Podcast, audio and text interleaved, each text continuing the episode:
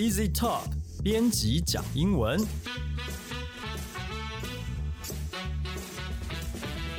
本节目由 Easy Talk 编辑部制作，我们要和你分享有趣的英文新闻，朗读文章给你听，帮你整理值得学习的单字、片语和文法。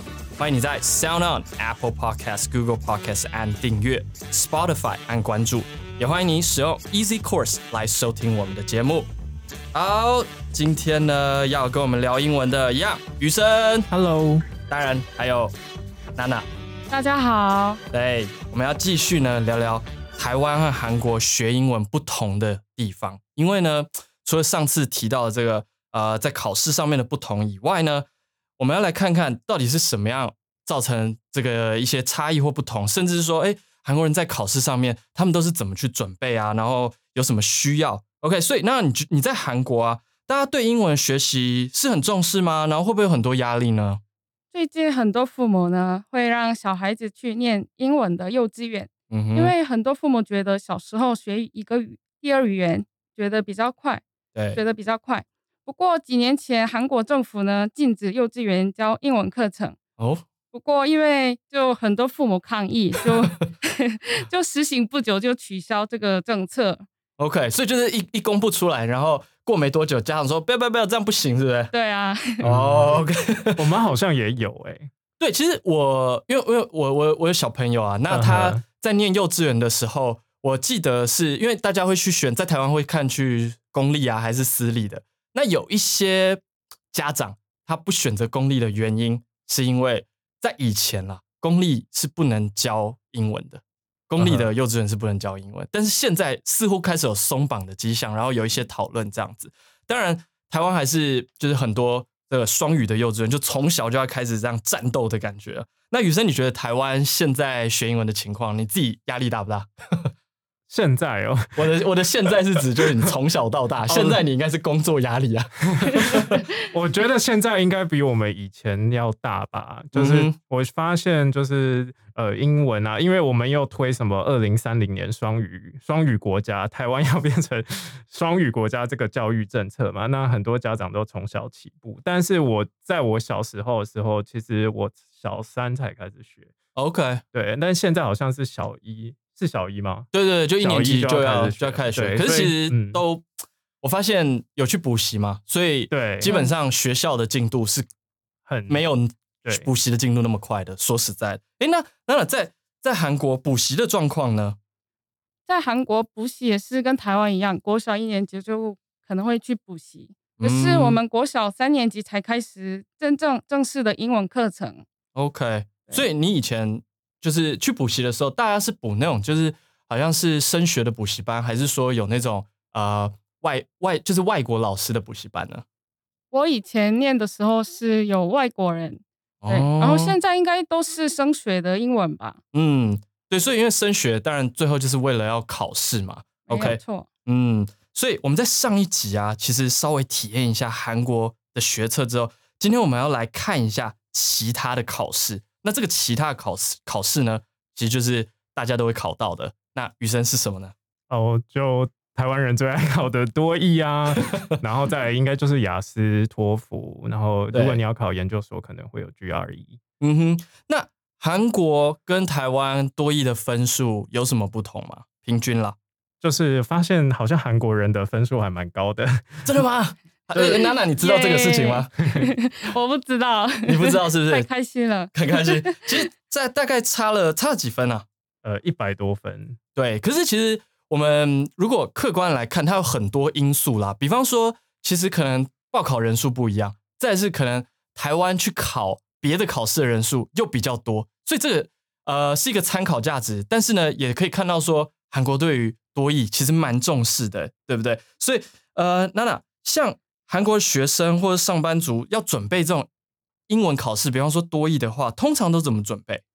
哦，我像是我啊，就是我之前暑假回国的时候，都会去韩国的补补习班补多译。对像是因为我家附近有一个很大的补，就英文补习班，然后那个整栋都是英文的，然后就是主要就是两个月的课程，就是每天两个小时，然后嗯就听力跟阅读个别一个小时，然后考每次上课前都会先考单字，然后听力就是一开始就先先先练习这样吗？对练习，然后就跟读啊、听写啊，还有阅读的话就作答，还有文就是一直教文法。我觉得主要就是教解题的技巧。解题的技巧就对了，这个是关键，哇，这听起来好像就是要又又要考一次大学的感觉了，对不对？没有错，这密集班就对了。哎，那你刚我问一个好，就是我刚听到你说整栋都是英文，是同一家还是不同家？同一家哇，你看这个赚很大哦！啊，没有没有没有，这个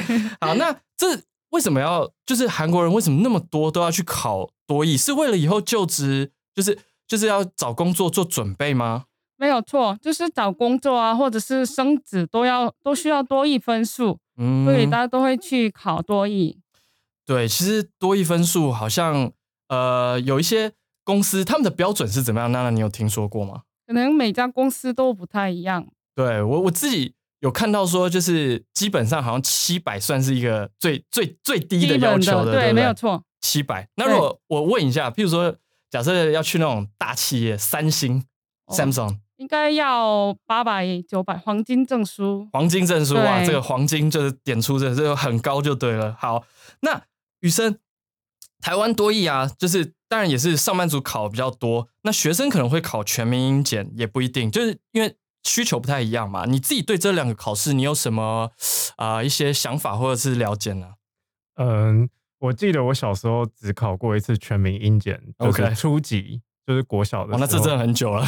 对啊，然后后来高中就考多艺，因为后来好像学校就开始认可多艺了，然后就就没有考过全民英检。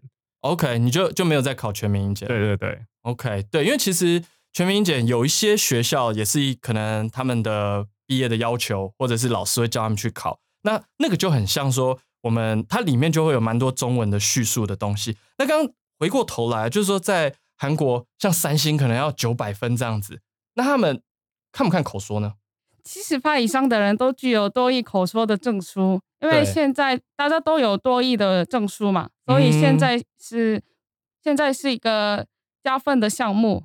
对，就是好像九百分还不够了，对不对？然后再加一个口说。那韩国，因为我们台湾有全民英检嘛，台湾是呃不，那个韩国是不是也有自己的英文检定呢对，有就是叫做 TIPS，是一个首尔大学举办的英文考试。嗯。因为因为多译的话就是商用英文嘛，所以嗯。就是有些需要比较需要学识知识的地方，就是英文学识英文的，就是需要考多托福或者是这个 TIPS，像是嗯。考研究所啊，什么医学系之类的，因为这些地方都不承认多译成绩，所以韩国人觉得跟托福相较之下呢，TIPS 比较简单一点，而且也没有口说跟听力，所以而且呢，TIPS 跟 TIPS 的题型跟韩国的学测英文很像，很适合在韩国国内学英文，就很懂文法的人。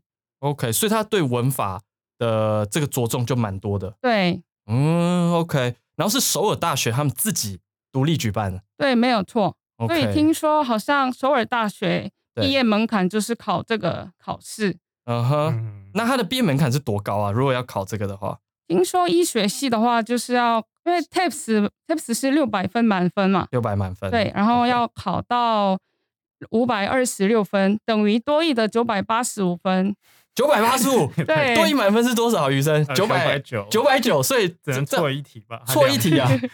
是吗？哇塞哦一题两题。所以那些那些学校毕业的人都只错一题就对了。哇，这个真的，这我猜他们啊，哈，就是可能这练习真的做很多，然后都有去那个补习班之类的。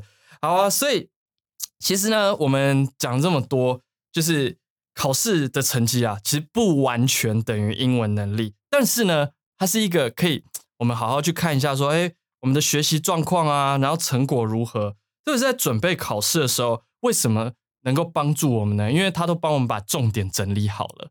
那这个时候呢，我们就要讲一下，在呃我们的书里面呢、像有所谓的雅思高频智慧两千 IELTS Vocab 这一本书这一套啦。为什么讲这一套呢？因为它其实是有两本。我发现韩国，我我这样看下来啊，那我我讲一个结论，不知道你同不同意？就是韩国人很会考试，特别是考英文。没有错，那雨生，你觉得为什么呢？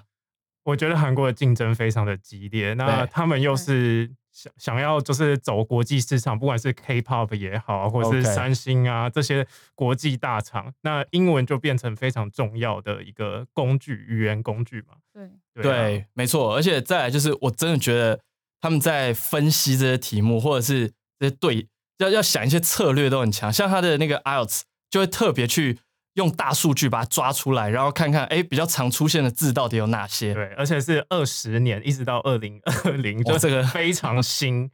很大的一个工程了。然后再来就是，因为我们通常看我智慧的书啊，其实好像就是哎 A 到 Z 啊，然后或者是就一本，它可是它你的那个考试像 IELTS 或者是托福，它可能会有呃不同的听说读写，它就把你分开来，告诉你说哪一个项目你要知知道哪些单字，或者是哪一个项目有哪些单字可以用。好，这个就大概讲到这里，大家自己再去查一下。好啦，所以呢，今天呢，我们讲了那么多，大家应该也都有一些对韩国的英文学测、英文学习，还有台湾的英文学习都有一些认识了。那如果你喜欢我们的节目的话呢，也欢迎你加入 Easy Talk 脸书粉丝专业和 IG，你可以留言发讯息，欢迎在 Apple Podcast 帮我们打个五星评分，写个评论，告诉我们你还想知道哪些和学英文有关的话题。也希望呢，你能将我们的节目分享给更多想要学习英文的朋友们。今天的节目就到这里啦，谢谢雨生，拜拜，也谢谢娜娜，拜拜，下次有机会再见啦，谢谢你们收听，大家再见，拜拜。